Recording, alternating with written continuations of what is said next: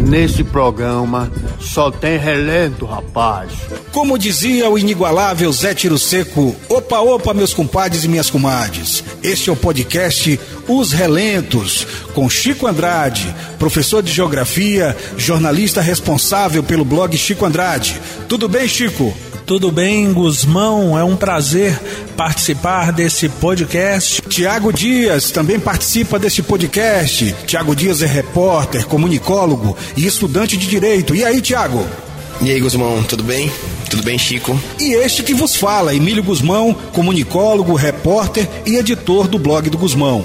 Os Relentos é gravado e editado no estúdio da Rádio Web Onda Livre FM, dos grandes parceiros Getílio Dias e Tony Mattioli. Na abertura do programa, nós tocamos a música Chique Chique de Tom Zé. Nessa primeira edição de Os Relentos, vamos debater três assuntos que vão dar muito o que falar no primeiro bloco, nós iremos comentar a central de assédios ou de mentiras criada no Centro Administrativo da Conquista para tentar diminuir a forte rejeição do governo Mário Alexandre. No segundo bloco, Chico Andrade vai trazer novas informações sobre o polêmico e inusitado encontro entre Valderico Júnior e Jabes Ribeiro. Na terceira e derradeira parte, Tiago Dias vai comentar os descaminhos do governo Bolsonaro, o nosso presidente e atual recruta zero. Os Relentos é um podcast sem presunção. O que você não ouve em outros lugares, talvez você ouça aqui. Vem com a gente, nós temos certeza que você vai gostar. Guzmão, você é relento. O jornal Bahia Online, do jornalista Maurício Maron, publicou no dia 23 de setembro entrevista com o vice-prefeito de Léus, José Nasal. Nasal, hoje rompido politicamente com o prefeito de Léus, Mário Alexandre, disse que foi montada uma central de assédios na prefeitura de Léus. Bom, pelas informações que eu tive lá na redação do nosso blog, essa central de, de, de assédio, ou de mentiras, como queiram, ela é formada por pessoas que exercem cargos de confiança no governo municipal e por estagiários. Né? E essas pessoas são coordenadas, pelas informações que eu tive, pelo superintendente de Relações Institucionais e Comunitárias, Mauro Alves. A tarefa dessas pessoas consiste em fazer um patrulhamento nas redes sociais. Todas as vezes que uma pessoa faz uma crítica ao governo, quando esses estagiários ou integrantes do governo percebem, leem, então eles vão fazer o contraponto. E o contraponto, na maioria das vezes, é completamente fora do assunto que está sendo discutido, né? E eu percebi lá no blog do Guzmão, por exemplo, que a, a fanpage a fanpage agora ganhou um número maior de seguidores e sempre que há uma crítica, vem uma dessas pessoas e bota lá o mantra, deixa o homem trabalhar, né? Eu também não quero ser injusto com a yoga e chamar isso de mantra, né? Porque na, na, filosofia oriental e principalmente na yoga, o mantra tem um significado muito especial, né? De fazer aquela transição lá, vida e morte, de uma maneira mais tranquila tal. Mas é, é uma frase muito conhecida, né? Que foi utilizada na campanha de reeleição do presidente Lula em 2006, uma frase de João Santana, mas só que na época o presidente Lula né, tinha uma alta popularidade, apesar do mensalão, mas ele tinha uma, uma alta popularidade, muito prestígio com a população. Diferente do prefeito Mário Alexandre, que segundo pesquisa feita pela Socioestatística no mês de agosto, é 78,78% ,78 dizem, afirmam que não votarão em Mário Alexandre. Olha, foram 1.004 entrevistados. É, é, de fato há uma, uma situação, a situação que o governo do prefeito Mário Alexandre vivencia na atualidade é uma situação oposta à vivenciada a nível federal pelo ex-presidente Luiz Inácio é, Lula da Silva do Partido dos Trabalhadores. Mas é, esse, esse debate acerca dessa grave denúncia feita pelo vice-prefeito é, José Nasal, ele, ele traz à baila também é, uma situação de que, ao coordenar é, esse tipo de ação, supostamente, é, o governo municipal e até ouso falar os governos municipais, porque isso tem é, se verificado em muitos municípios Brasil afora, podem estar, é, Guzmão, Tiago Dias, dando um tiro no pé. Afinal de contas, é, hoje em dia, os maiores grupos de comunicação é, do Brasil e do mundo, eles fazem campanhas muito veementes de identificação das fake news e isso torna o público mais atento, isso tem colaborado também para o desenvolvimento de aplicativos de identificação dessas notícias falsas e deixa também o público atento a comentários que não são comentários naturais dentro das redes sociais. Eu percebo que as redes sociais há uma definição entre alguns especialistas em redes sociais mundo afora de que as redes sociais são uma espécie de grande avenida por onde todos passam. Então, é a maturidade, a percepção é, do público que usa as redes sociais em relação também aos comentários feitos na publicação tem aumentado e quando surgem esses comentários artificiais que muitas vezes primam até pelo desrespeito, pelo tom jocoso em relação a publicações, isso é facilmente identificado, não é? Eu não sei, sinceramente, se isso tem algum tipo de eficácia, se isso pode alterar um, um, um, índice de rejeição, de desaprovação tão alto, Tiago. Porque, sinceramente, eu já vi essa história outras vezes. Né? Não é a primeira vez que, que eu percebo um governo municipal tentar montar uma estrutura paralela vamos dizer assim. No caso, é, nesse governo atual, não é nem estrutura paralela, é uma estrutura dentro do governo, coordenada por um superintendente, pelo Mauro Alves. É, o que me parece a questão no caso aí, não que alguém esteja saindo em defesa sistematicamente do governo, mas que que essas pessoas estejam alocadas em cargos e que tenham essa atribuição como uma tarefa a ser cumprida e, e, que essa tarefa tenha sido dada por um superintendente. Me parece que a questão é essa, assim, de limite é, do uso da rede social, né? É muito mais do ponto de vista da republicano, né? Que parece uma coisa um pouco distante da política hoje você falar essa palavra republicano, mas se existe uma questão mais grave aí, seria o de uso de recursos públicos para fazer propaganda eleitoral antecipada. Sim, sim, termos, sim, né? sim, é, sim. O, Isso, o, e usar a máquina é, pública para isso. É, né? Eu não digo propaganda eleitoral antecipada, eu vou até me corrigir. Na verdade, o que eu vejo como um problema é usar os recursos públicos para pagar pessoas para defender um governo e não um projeto de comunicação e nenhum projeto de gestão, né? Para defender sim. a popularidade de um futuro candidato à reeleição. Sim, sim, sim, é sim, E pela informação que eu tive, Tiago Chico, o secretário de comunicação, Hélio Ricardo, é, o prefeito deu essa atribuição a ele. Ó, coordene isso mas o Hélio recusou. Hélio tem em mente de que a SECOM deve fazer uma comunicação puramente institucional, não participar desse tipo de estratégia que foge aos princípios de um órgão institucional, de um órgão oficial de comunicação que deve primar, vamos dizer assim, pela imagem do governo. Então, eu lembro que eu conversava muito com o ex-secretário de comunicação de Léus, Paixão Barbosa, o jornalista Paixão Barbosa, que trabalhou 25 anos no Jornal à Tarde, e ele me disse disse várias vezes que a SECOM não pode perder a credibilidade. Né? A SECOM ela deve checar as informações, ela deve publicar uma versão que não prejudique o governo, que não possibilite que o governo seja desmentido. Então o Hélio Ricardo, ao recusar esse papel, ele teve uma postura, na minha opinião, muito é, digna, né? E como ele é amigo do prefeito, amigo mesmo, né? Ele tem essa autonomia para recusar certas tarefas, né? Então eu achei que da parte dele foi um bom exemplo, né? E mas isso não impediu que a estratégia fosse montada. Né? É, é, eu, eu vejo alguma semelhança com a notícia que, que foi publicada no Estadão e foi repercutida no podcast dele, do jornal Estadão, que, é, que foi chamada assim: A tropa de choque de Bolsonaro contra fake news. Né, contra o que o governo Bolsonaro chama de fake news. Né? É, e no caso do governo Bolsonaro, para fazer um, um paralelo com os dois tipos de recursos, né? Existe um, uma, uma, guerra declarada à imprensa, né?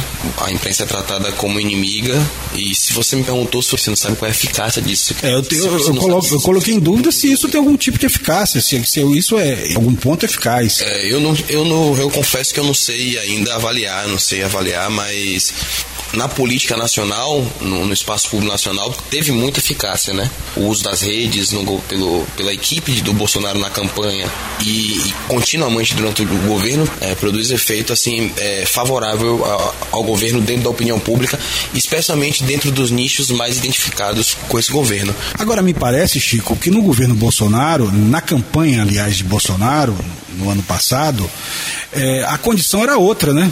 Era um, era um candidato anti-status quo, né? que depois a gente viu que não é nada disso, não é nada, não é nada anti nada, o empresariado está com ele, o mercado financeiro tal, mas é e as mensagens elas tinham uma conexão com grande parte do eleitorado. Elas representavam a expectativa do eleitorado, aquela coisa de aquele discurso sempre contrário e fervoroso a favor de medidas violentas contra a violência, né? Nada de, de, de seguridade social, nada disso.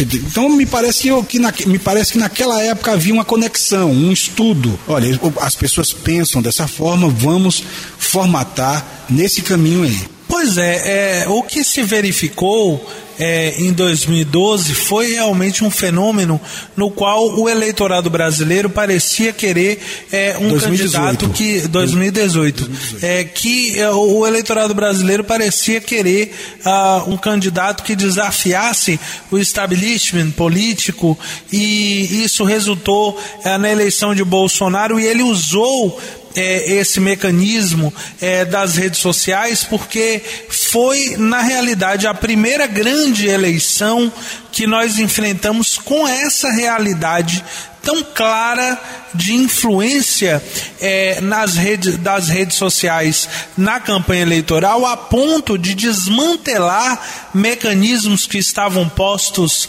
anteriormente, como tempo de TV, a, a, as novidades tecnológicas e, e, e, esse, esse cenário composto pela presença das redes sociais 24 horas dentro da sociedade, né, confirmando o que a própria literatura, a, o que George Orwell disse décadas atrás em relação ao fim da privacidade o surgimento de uma sociedade é, conectada, tecnologizada, é, Bolsonaro usou esses artifícios para fomentar é, no público, no eleitorado, esse sentimento anti-establishment. E isso não aconteceu só aqui. Isso aconteceu, a gente percebe isso no cenário é, geopolítico internacional, é, é, por exemplo, os Estados Unidos, no âmbito da eleição que levou no ano de 2016 Donald Trump a vencer é, Hillary Clinton nos Estados Unidos, puxando para o cenário local, sim, é, sim. eu percebo o município de Ilhéus com uma situação é, muito específica em relação a outros municípios. Por aqui, a cidade carecia de obras estruturantes, isso era visível, era um dos poucos municípios, inclusive da América do Sul, que só contava com um elemento de infraestrutura ligando o centro do município à Zona Sul, em se tratando de cidades de médio porte. Então, o que, que ocorre aqui? A vinda de elementos estruturantes como um novo hospital é, é, com capacidade de atendimento regional, como o, o, o, regional do Costa do Cacau de alta complexidade, é, a aceleração das obras da nova ponte que liga o centro à zona sul de Ilhéus são obras do governo do estado que as pesquisas mostram que atraem o eleitorado. O eleitorado ilhense é muito influenciado hoje pelo surgimento de obras estruturantes que Agora, não o são difícil é conectar isso ao prefeito. Exato, que não são promovidas pela prefeitura. Então, Ilhéus vive um momento em que a prefeitura faz muito pouco e o governo governo do estado faz muito, inclusive a ponto de estar executando obras que eram reivindicações históricas da população enense. E aí o governo de Mário Alexandre disponibiliza um exército dentro das redes sociais com o claro objetivo de criar uma confusão na população para que a população confunda, o eleitor confunda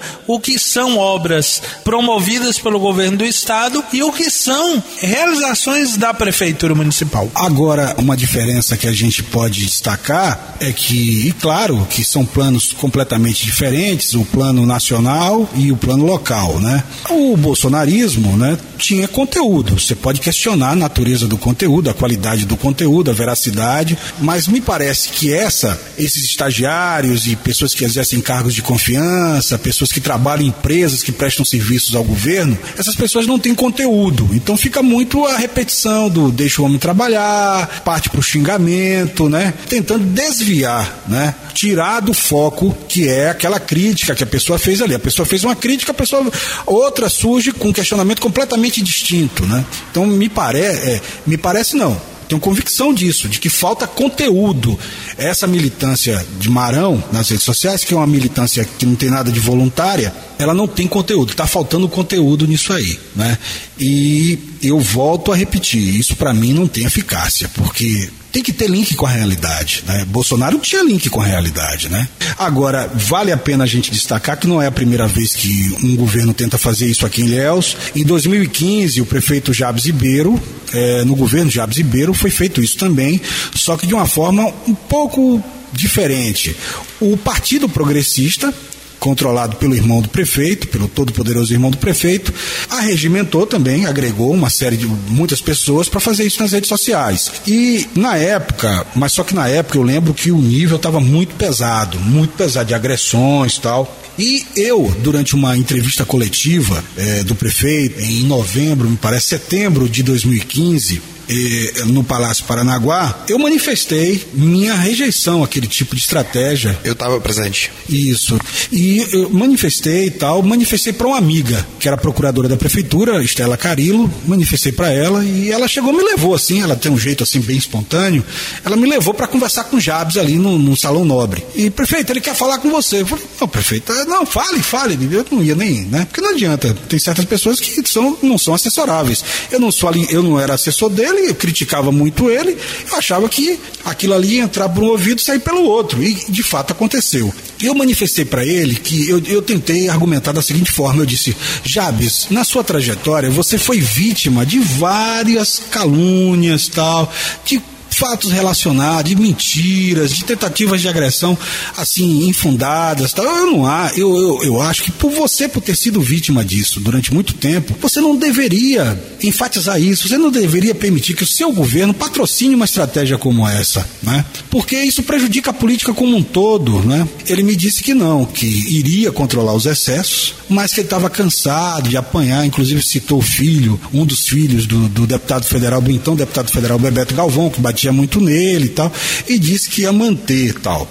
Dias, assim, meses depois, um site de Ilhéus publicou, não, não foi um site não, foram três sites que não gostavam de Jabes, publicou que um, um parente de Jabes teve um problema com a polícia. Um problema que pode acontecer com qualquer família. Eu não estou aqui fazendo julgamento. Mas a exploração que foi feita por esses sites, a forma como esses sites tratou essa notícia, foi muito baixo astral, baixo nível. Eu lembro. Na época. E aí nós do blog do Guzmão escrevemos um, um editorial, entendeu? Com o título Jabes ingere o arsênico que ele mesmo espalhou. Trocando em miúdos, bebe do veneno que ele mesmo espalhou, entendeu? Que ele mesmo difundiu, vamos dizer assim. E Aí eu fiquei sabendo depois que ele ficou muito chateado com esse artigo, pediu para uma pessoa perguntar o que, que, eu tinha, se eu tinha algum problema pessoal, mas não. Eu achava que não deveria ter feito o que fez, e isso incentiva mais os ataques pessoais, os ataques distantes da esfera política e muito centrada na pessoa. Então, é, eu achei que na época não, não foi uma atitude correta. Agora, só que eu quero dizer o seguinte: é aí que, que para gente, a gente encerrar esse bloco, há uma diferença entre nesse aspecto aí há uma nessa conjuntura A partir do olhar, a partir deste tema, dá para estabelecer uma diferença entre o prefeito Jabes Ribeiro, o ex-prefeito Jabes Ribeiro e o atual Mário Alexandre. O prefeito Jabes Ribeiro tinha uma preocupação com a reputação, né? Aquela imagem tal que ele gostava de manter. Então, ele era um cara que, por exemplo, não se deixa fotografar bebendo, né? Não se deixa fotografar com bem acompanhado, né? Como o outro. E o Mário não. Mário na campanha de 2016, isso todo mundo ficou sabendo, isso estourou na campanha. Foi, vazaram fotos do, do prefeito nu, né? Acompanhado de meninas, tal. Então, é, eu na época eu trabalhava na campanha dele, eu era o, o jornalista da campanha, escrevia a campanha dele e foi um, aquilo ali a gente não sabia como reagir, né? Porque eu tinha na época uma, uma, uma visão de que por ser Ilhéus uma cidade com eleitorado evangélico é, muito grande, né? Eu achei que é, iria ser uma afronta a uma mentalidade conservadora. Então, nós tentamos estabelecer ali algumas vacinas para rebater isso, mas o desgaste do, do, de Jabes era tão grande na época tão grande que isso acabou até reforçando a campanha do Marão e as pessoas diziam na época Marão fudião, Marão namorador, Marão, entendeu? Então é, é uma coisa assim que é difícil você explicar. A opinião pública é uma questão muito complexa. É, porque ao mesmo tempo que é uma sociedade conservadora, é machista também, né? Seria muito diferente, eu imagino, se forem, fossem fotos de uma candidata. Sim. A gente fez sim, inclusive essa reflexão. Sim, né? sim, sim. Elizabeth Zorgent também comentou a respeito. Não sei se você lembra. Sim, sim, sim sim, sim, sim. Eu, só, só pra pegar, pra pegar o gancho da, daquele episódio da coletiva com Jabes, uma coisa que eu, que eu comparo na, na política de comunicação dos dois governos é que Jabes ainda fazia as coletivas semestrais. Marão não se dá trabalho a fazer entrevistas coletivas e, e, e me parece que isso afasta ele da realidade que muitas vezes é, é, confrontada, é demonstrada com perguntas do jornalismo, do cotidiano do jornalismo. Certo. Este foi o primeiro bloco de Os Relentos. No próximo, Chico Andrade vai trazer novas informações sobre o encontro inusitado entre Jabes Ribeiro e Valderico Júnior. Só tem relentragem neste programa.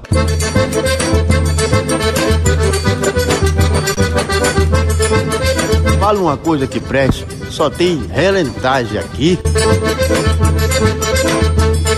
De volta aqui com os relentos. E agora, nosso amigo, meu querido amigo Chico Andrade, traga pra gente mais informações deste encontro, surpreendente até, apesar que na política, né, isso até é comum, mas diante do histórico dessas duas figuras, foi sim um encontro surpreendente entre Jabes Ribeiro e Valderico Júnior.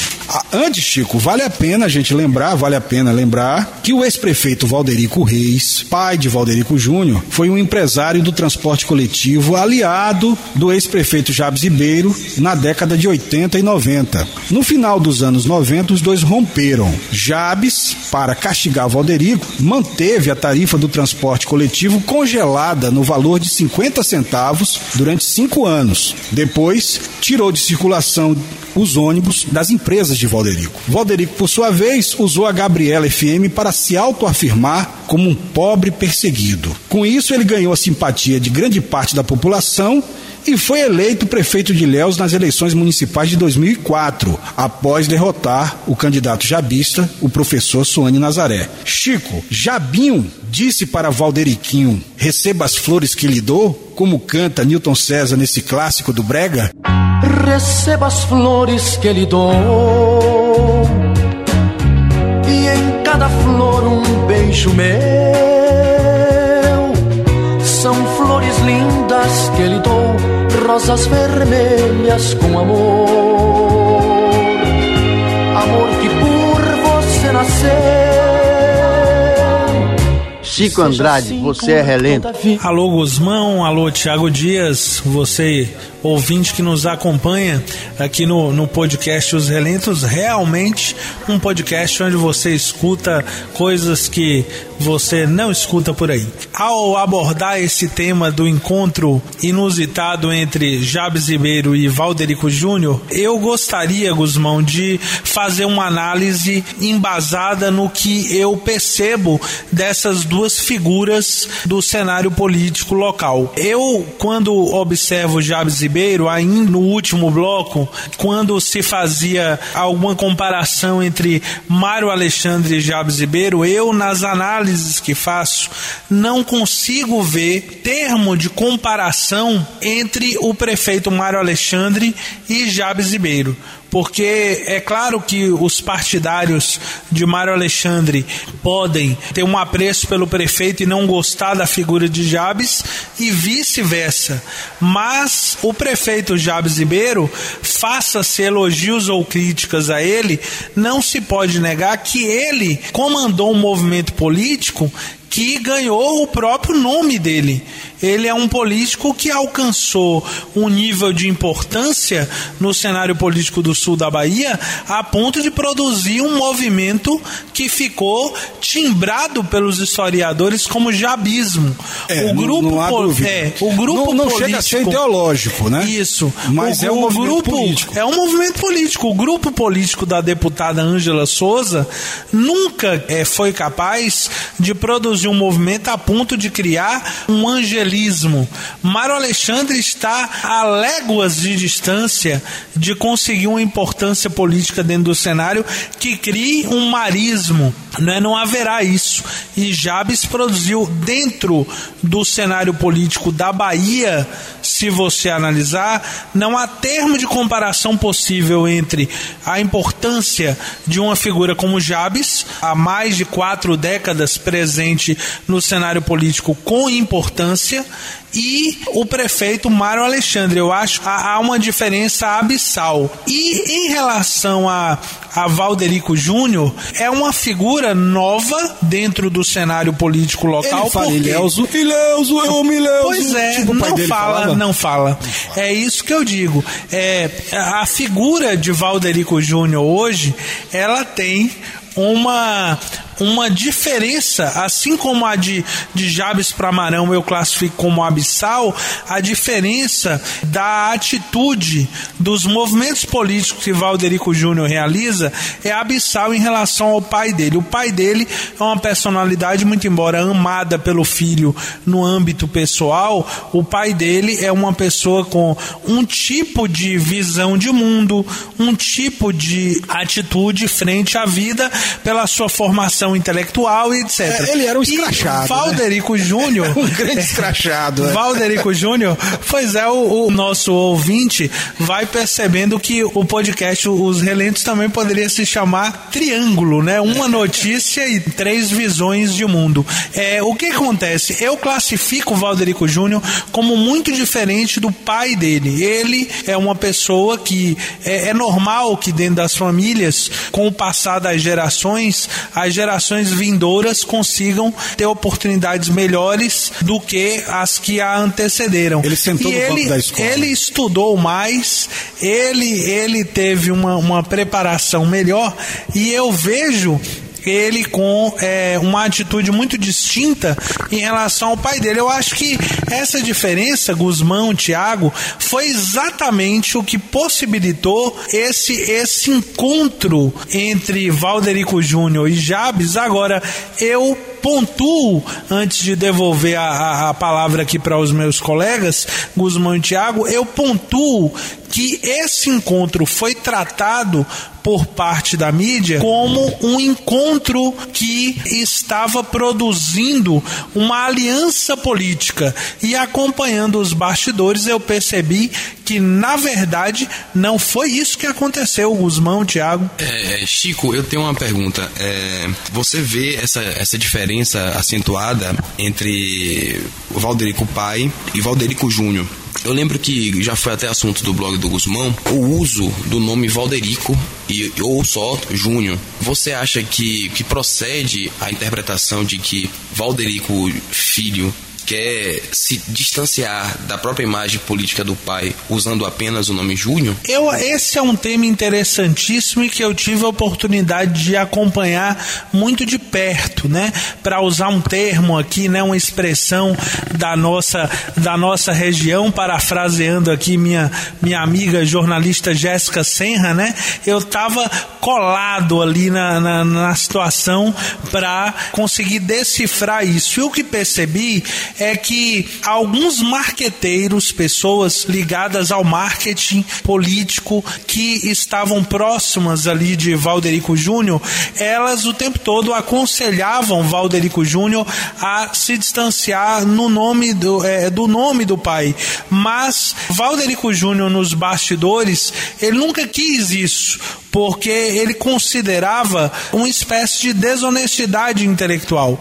Ele diz assim: o, o, público, o eleitor, ele, ele me relatou isso, Valderico Júnior. Disse: Chico, o público, o eleitor, precisa compreender que eu não sou o meu pai, mas o meu nome não é Júnior Reis.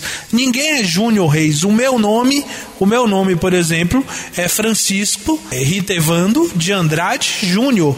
E eu não posso me colocar como Júnior Andrade, porque esse não é o meu nome. O meu nome é Francisco Júnior. E assim como o dele, é, que é a cópia do nome do pai, é Valderico Júnior. Então foi uma opção dele que parassem de querer timbrar o nome dele como Júnior Reis e passassem a usar o nome dele, Valderico Júnior. Agora, o Valderico pai, ele tinha uma expressividade, né, tinha uma expressão, vamos dizer assim, muito mais relevante, por mais caricata que tivesse que seja, porque ele ainda está aí, né? Não está em Léus, mas ele existe, né? Tá aí, está vivo. Com aquele jeito de falar, com aquela voz, né? E era uma comédia. Assistir os discursos de Valderico, ou ouvir as entrevistas, entre aspas, dele na Gabriela FM, é, era uma coisa de dar gargalhadas. E aquilo criou uma impressão de que não, é esse, é esse, é esse aí mesmo, nós vamos votar. De qualquer jeito vai ser isso aí, porque ele dá emprego, dá emprego Ilhéus tal. Mas era assim uma coisa difícil de, de, de engolir, porque agora deu certo vale lembrar, se você pegar dados da época comparativos, né, vamos dizer assim, estamos em outubro de 2019, não é? Em outubro de 2003, a situação de Valderico Pai era melhor no cenário do que de Valderico Júnior hoje. Valderico Júnior, na pesquisa de Gaspareto, que ele fez em, em agosto, Valderico Júnior não chega a dois dígitos. E em 2003, Valderico Pai estava muito bem. É, já, a onda já estava pronta. É, só para pontuar esse, esse, aspecto aí, eu acho que hoje também o cenário está mais pulverizado, né? Mas o que me pareceu interessante é quando o Chico usou a expressão o nome do pai, é que não deixa de ter um caráter é, psicanalítico, né? Daquilo de desfazer-se ou reafirmar o nome do pai, né? É, tem uma, sim, uma discussão psicanalítica. Tem um livro de Gaitalize também que é Honra Teu Pai, né? Sobre, é sobre outro contexto, sobre outro contexto que não, que não remete a esse, sobre a máfia em Nova York. Mas o nome do livro Honra Teu Pai. Então é isso que ele quer fazer, né? Honrar o nome do pai, não, não, como você disse, Chico, seria um desrespeito, uma desonestidade intelectual, né? Pois é, muito embora é, parta, é, ele tenha o seu princípio é, moral de querer honrar o nome do pai, eu acho, eu, eu quero pontuar é, duas opiniões que tenho. A primeira é de que eu considero que seria injusto afirmar que o, o, o, pai dele, Valderico Reis, teria é, uma inserção dentro do movimento político que, que Valderico Júnior realiza hoje. Não tem. Não tem que quem observa é, os bastidores do movimento que Valderico Júnior está fazendo sabe que é um movimento muito distinto do que foi feito pelo pai dele e que o pai não está interferindo em nada. Ele, ele hoje faz um movimento é, completamente independente do pai. O pai, inclusive, já relatou a ele não querer mais participar de forma alguma. E também gostaria de pontuar, Guzmão, que como o Tiago falou agora há pouco, é, o momento histórico é distinto.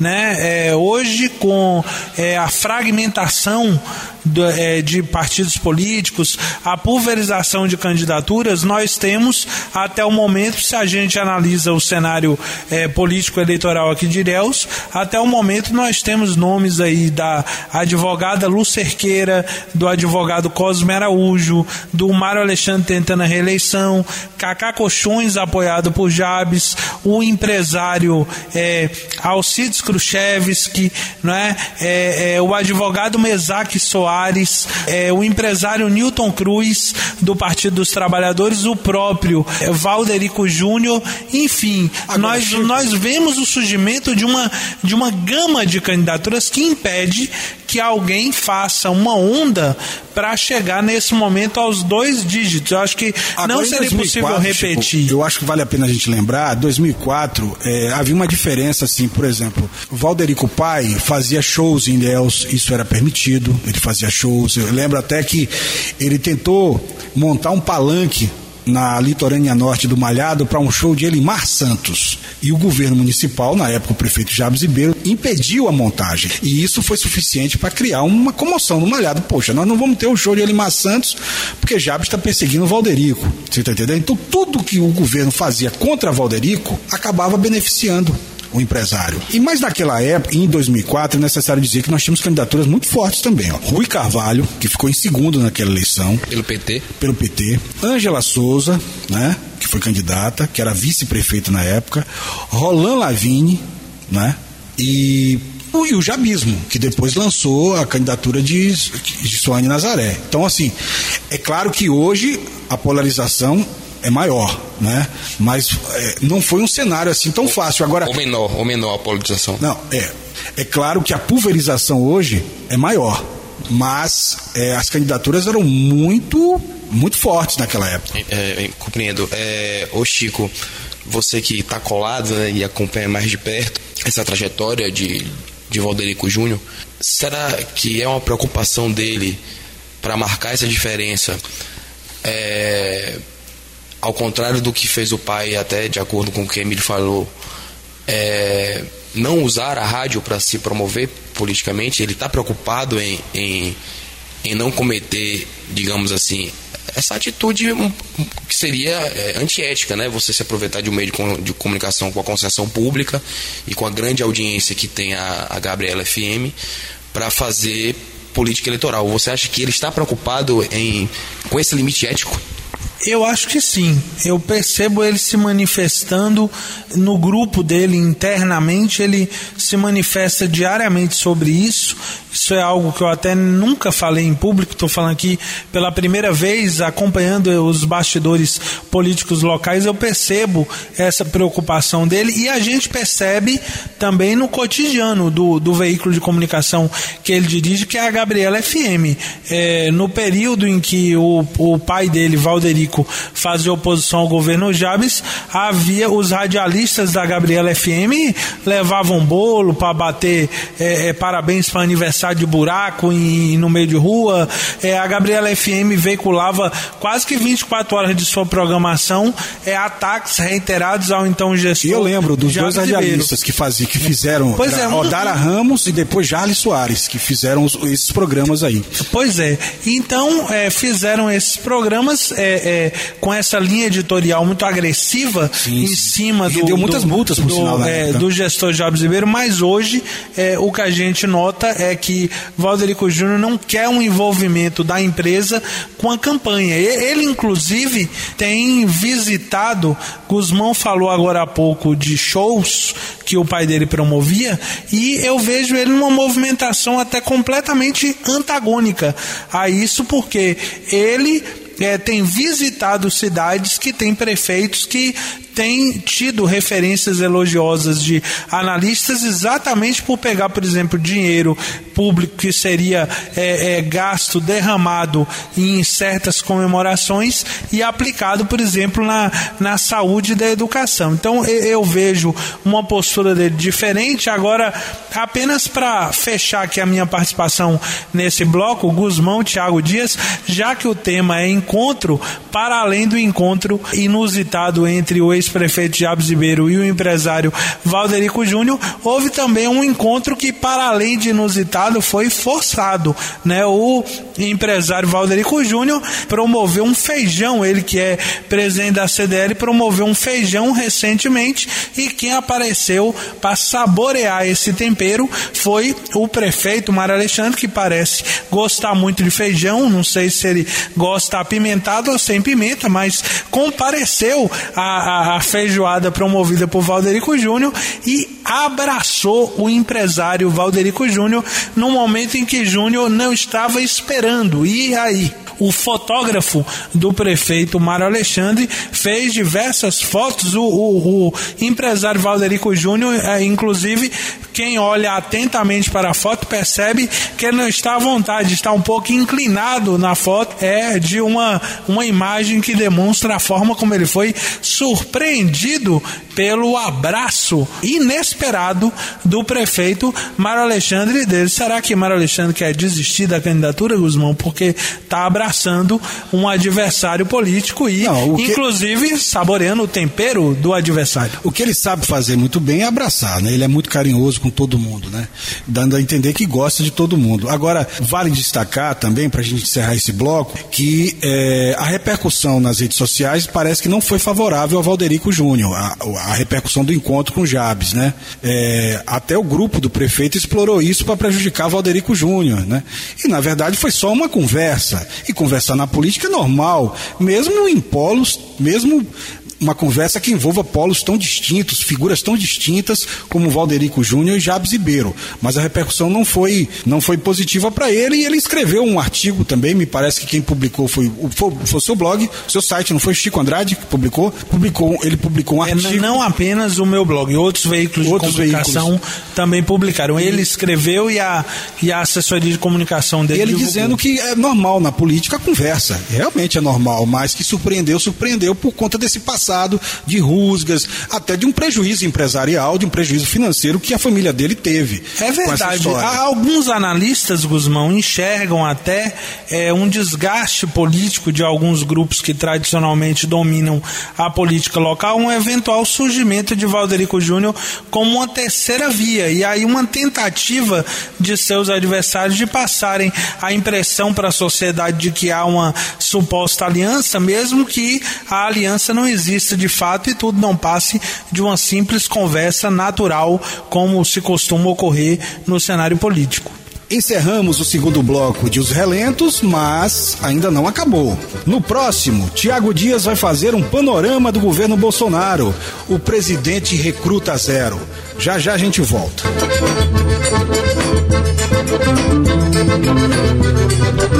Nesse programa só tem relento, rapaz.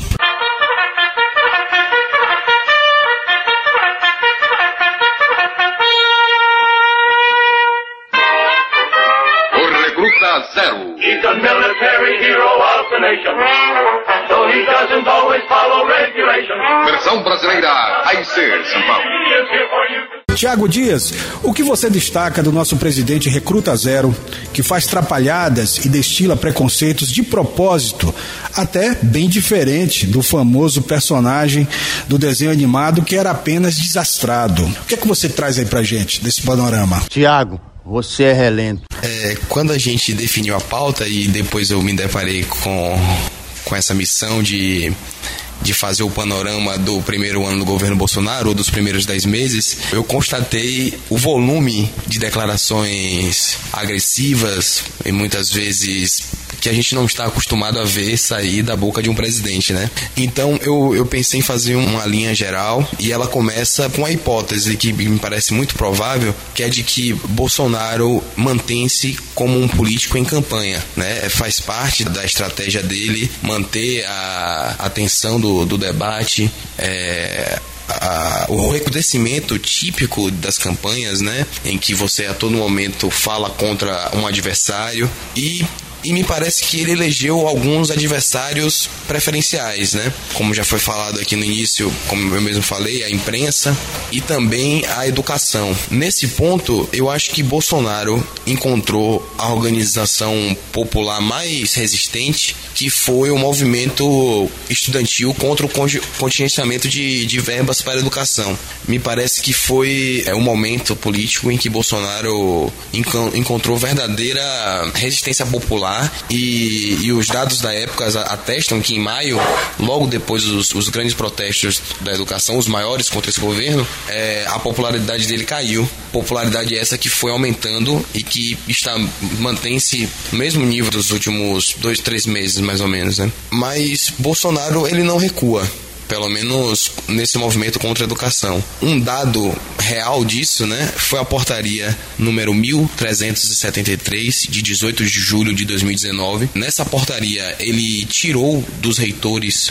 o direito de nomear pró-reitores e a oposição apontou isso como um, um movimento muito grave de, de, restrição da autonomia universitária, né? Porque os pró-reitores, eles, como cargos de confiança dos reitores, né, na estrutura anterior, eles são pessoas é, afinadas com a visão de mundo desses reitores, né, próximas politicamente e, e alinhadas para poder conduzir a gestão de forma assim, em sintonia né, com, sim, sim, com esses reitores. Eu, eu acho que o, o segundo ponto assim que chama muito a atenção do governo é a disposição que o governo tem para atacar seus inimigos, que não são poucos, e um desses inimigos, que também já está bem claro, são os movimentos ambientalistas, né? Ele gosta muito de bater nas ONGs, ele bate expressamente nos índios também, né? Ele mesmo prometeu na campanha que não ia demarcar nenhuma terra mais indígena nem quilombola, né? E me parece que está disposto a, a, manter essa promessa. E ao pensar sobre isso, me ocorreu uma coisa: não só não demarcar, como também mudar a legislação vigente ao ponto de permitir que ocorra mineração em territórios indígenas, né? Então, sim, assim, é, sim, isso sim. tudo é muito. É, realmente, ele escolheu as comunidades indígenas que sempre foram muito sofridas, né? Inclusive tem aquela reportagem magistral sobre o extermínio de, de povos indígenas na história brasileira, que foi publicada pela revista Piauí. É, foi né? uma republicação uma de uma republicação, matéria da década de 60 ainda, né? Isso, que, que eu recomendo. A revista no, já, já tem um ano de publicada, mas se alguém quiser. Foi de Norman Lewis, né? O autor. Mas é isso, ele escolheu os povos indígenas como adversários. E eu acho que isso é uma, é uma, é uma chega a ser uma covardia. Sim, sim. E isso ficou claro também, mais uma vez, o, o, que, o que é que ficou claro? Como ele mantém um, essa tensão política no discurso da ONU, né? Que o presidente escolheu fazer um discurso praticamente de quem está em campanha, ainda em campanha, e não um discurso de um estadista. E por que eu digo isso? Porque Bolsonaro ele ele fez afagos e acenos para sua base, ele acenou também para aliados internacionais, como o presidente dos Estados Unidos, Donald Trump, o presidente da Argentina, Macri, ao mesmo tempo que atacou países como a Venezuela e, Cuba. E me parece que, que esse tipo de postura é eleitoral, é de quem está em campanha eleitoral, mesmo fora de época, porque ao atacar Cuba, ao atacar Venezuela, é como se ele reafirmasse o papel de representante do antipetismo, né? E o que é óbvio quando ele ataca Lula e quando ele ataca o próprio PT, né? Um outro dado também que me parece muito importante que o governo fez e que mostra a disposição antiambiental foi quando ele criou um grupo que simplifica o processo de, de concessão das outorgas para a lavra do, do garimpo. Esse grupo é formado por três pessoas, três representantes do governo federal, que tem um prazo de até 30 dias para responder a um pedido de, autorização para o garimpo. E isso no contexto em que o garimpo já, já se expande ilegalmente e de forma descontrolada pelo país, né? E uma, uma coisa que eu faço, faço uma conexão é a seguinte: as terras indígenas e os povos originários, né, os primeiros homens dessa terra, eles têm uma, uma relação muito sagrada, muito, não vou dizer sagrada, mas uma relação muito específica com a terra. E eles mesmos chamam de relação sagrada. Aqui em Ilhéus, a gente tem o caso dos Tupinambás, que lutam contra a mineração desenfreada de areia, né? As... Sim, os areais, os, os famosos areais da Zona Sul. Isso, que do litoral sul. E, e, que são, se você pensar bem, são adversários, são opositores à demarcação da terra, né? Isso, isso me parece posto. Inclusive, um dos momentos de maior tensão recente foi, me parece, a prisão, uma última prisão do cacique Babal. Ele alegou que estava ali, no, onde, onde estava, inclusive estava afastado da Serra do Padeiro, para defender e para impedir o assoreamento de, de córregos para defender a terra, impedindo o assoreamento de nascentes. É, isso, isso é um problema. Eu, eu converso também com, com, lideranças indígenas do povo tupinambá, né? E essa preocupação de, de esse, essa destruição de mananciais no território sul de Ilhéus, isso vem acontecendo e não há nenhuma atitude dos órgãos competentes, dos órgãos responsáveis para diminuir os efeitos nocivos desses areais. É interessante também é que grande parte desses areais funcionam por meio de liminares conseguidas na justiça e que o judiciário até hoje não julgou, né? Muitos desses areais. Mas é um entrave. Agora, Tiago, observe, se as comunidades, se os povos indígenas que já possuem território demarcado estão com essa dificuldade, estão sendo ameaçados, aliás, muitos territórios indígenas já foram invadidos por mineradoras, por garimpeiros, imagine o sofrimento desses povos que estão aguardando a demarcação. Não é isso, Chico? Pois é, é uma situação complexa. Nós observamos no mundo todo, inclusive, práticas de genocídio com contra a população indígena, que tem sido denunciado à ONU como uma questão mesmo de violação dos direitos humanos. E sobre isso, e... Chico, me permita só uma pequena parte. Eu citei aqui, a revista Piauí, de janeiro deste ano, republicou uma reportagem de 1969 sobre o extermínio sem fim dos índios no Brasil, uma reportagem que foi publicada na Europa de Norman Lewis. Eu recomendo quem puder ter acesso, já está disponível no site essa reportagem reportagem sobre genocídio de Norman Lewis, publicada em janeiro deste ano. Essa reportagem que você cita, é, amigo Guzmão, ela confirma realmente essa realidade triste, cruel de é, práticas genocidas contra a população indígena e aqui na região sul da Bahia não é diferente. A comunidade indígena é por vezes massacradas, inclusive tendo durante o último fim de semana o historiador e mestre em direitos da população indígena, é o professor Erlon Costa, tendo feito uma denúncia sobre a ausência de políticas públicas para a, a comunidade indígena por parte do poder público no município de Ilhéus, quer dizer, a comunidade indígena do Pinambá, ela enfrenta uma série de dificuldades aqui no sul da Bahia. No âmbito nacional, Tiago Dias traz à baila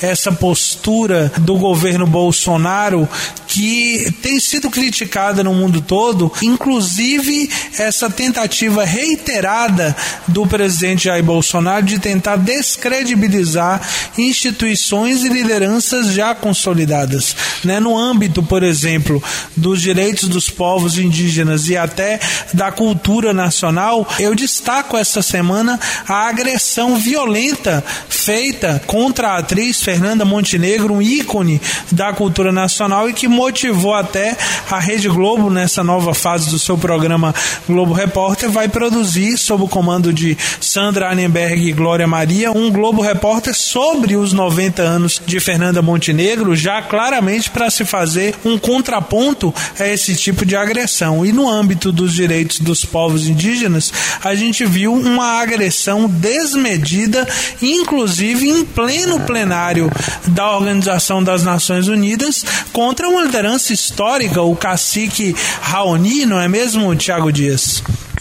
É, me parece, Chico, que o governo Bolsonaro ele se distancia muito do que a gente se acostumou a ver, por exemplo, no comportamento do ex-presidente Lula. Por quê? Lula foi muito criticado por suas bases, né? Principalmente aquelas mais ligadas aos movimentos sociais, por ser muito conciliador. Ao tempo que os antigos adversários do PT viam nessa qualidade, né, nesse poder de conciliação, nessa disposição para conciliar, uma das maiores qualidades do, do, do ex-presidente Lula.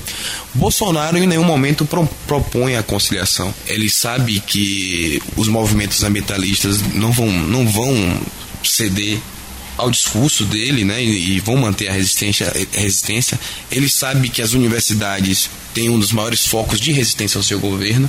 Então ele me parece disposto a fazer o que ele acusa o PT, por exemplo, que é o de aparelhamento. O Bolsonaro ele está abertamente disposto a aparelhar os órgãos de controle de, de corrupção, os órgãos que combatem também o desmatamento, por exemplo, né? o, o IBAMA, o, Instituto Chico Mendes. Sobre isso, Tiago, eu observo que o, o governo Bolsonaro, é, através do movimento político que ficou cunhado aí como né, a imprensa especializada é, cunhou como bolsonarismo, ele começa a atrair inclusive a rejeição de parte do eleitorado que ele apoiou, quando ele vai ao longo do caminho é, abandonando, jogando, jogando ao relento né?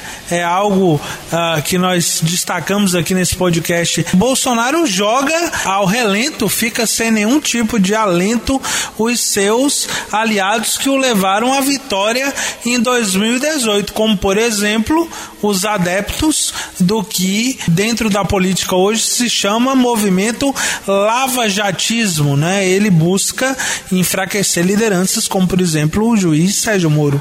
Agora eu penso que isso não vai, isso não se sustenta economicamente, né? Porque já teve uma reação do presidente da França, Macron, né?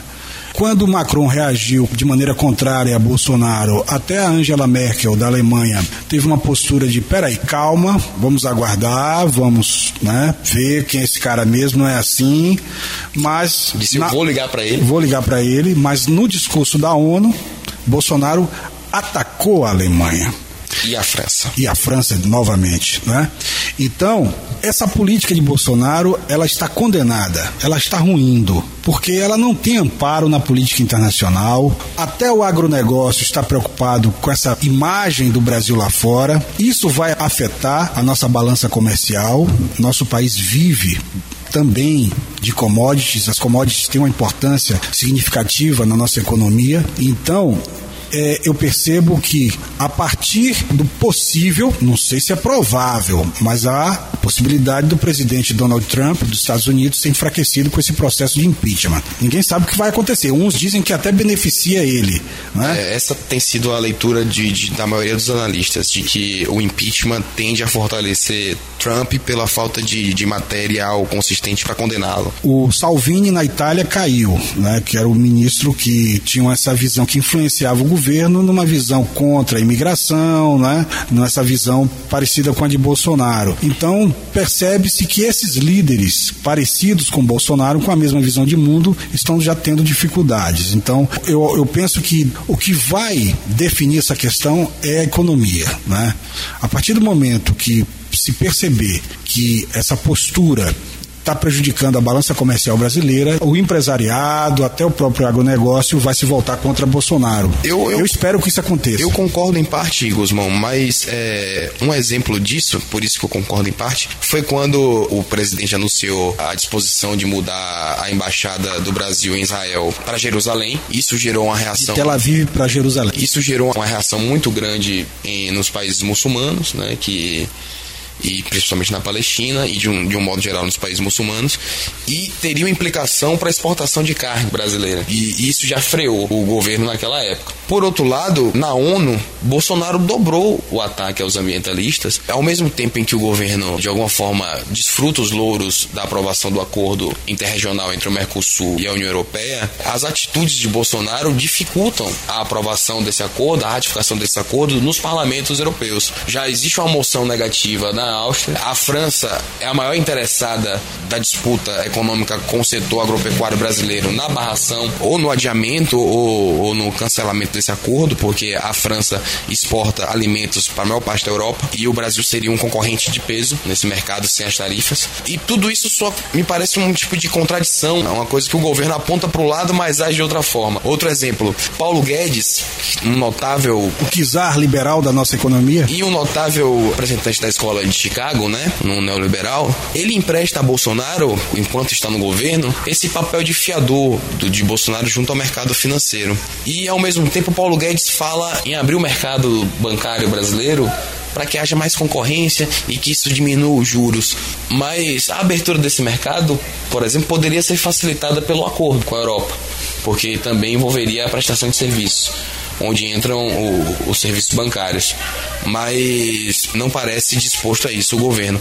Só mais um ponto que eu queria destacar, assim, sobre atos do governo que reforçam essa disposição para aparelhar o Estado. O governo também tirou o Conselho Superior de, de Cinema do extinto Ministério da Cultura, que virou uma secretaria no Ministério da Cidadania, né? Mas ele tirou de lá e levou para a Casa Civil, né? Mais uma vez concentrando o poder é, em Brasília, né? No Palácio do Planalto e mais que isso, além de mover o conselho, tinham nove representantes da indústria do audiovisual e da sociedade civil e nove representantes do governo federal. Agora são nove ainda do governo federal, só que apenas cinco da sociedade civil. Ou seja, o governo tem ampla maioria. Não existe nada mais parecido, não existe nada mais ilustrativo de aparelhamento do que isso. Meus amigos, se vocês quiserem entrar em contato com o nosso podcast, com a nossa equipe, comigo, com Chico Andrade ou com Tiago Dias, nós ainda estamos arrumando os nossos canais de interação, né? mas vocês podem manter contato por meio do blog do Chico Andrade, do blog do Guzmão. Nós vamos providenciar aí uma fanpage do nosso podcast. No próximo, nós vamos trazer um endereço de e-mail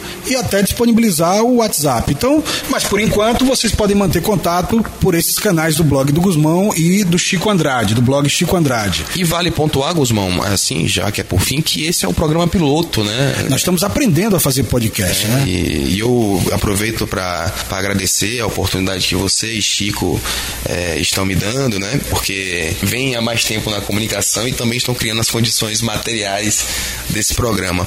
E gostaria também de fazer uma menção ao professor Otávio, que foi o nosso professor em comum. Sim, e que professor. sempre nos estimulou na academia a pensar formas de se apropriar das tecnologias da internet. E me parece que esse é um segundo passo que, que a gente está dando junto, né? Sim, sim, sim. Tivemos sim. a oportunidade de trabalhar no blog do Guzmão e é mais um avanço na internet e com, e com essa lembrança de, do estímulo de Otávio, Otávio Filho. Eu quero só nesse fim aqui pontuar também o meu agradecimento aqui a Emílio Guzmão e Thiago Dias. É a primeira vez que temos a oportunidade de é, unir forças em torno de um projeto comum. Agradecer é, a vocês pela oportunidade e também aos nossos ouvintes, né, por desbravar esse universo aqui do podcast Os Relentos, né, tentando trazer algum alento aos ilhenses que nos ouvem. Dê o endereço, o, o seu endereço de e-mail e, se possível, Chico, o seu WhatsApp para que os ouvintes entrem em contato com a gente. Pois é, o WhatsApp do blog Chico Andrade, uh, 991635562. O e-mail do blog Chico Andrade, Francisco G-E-O-G, a abreviatura de geografia, né? Francisco G-E-O-G, arroba hotmail.com com são os canais. É, nós também temos uma fanpage no Facebook e um perfil no Instagram. São os canais onde a população pode interagir com o blog Chico Andrade, integrando aqui o triângulo do podcast. O WhatsApp do blog do Guzmão, DDD 73988270961. O endereço de e-mail é emilio.guzmão@gmail.com. A primeira edição de Os Relentos fica por aqui. Na próxima semana voltaremos com mais um podcast. Vale lembrar que a Rádio Web Onda Livre FM, nossa grande parceira, grava e edita nossos podcasts. Forte abraço e até a próxima.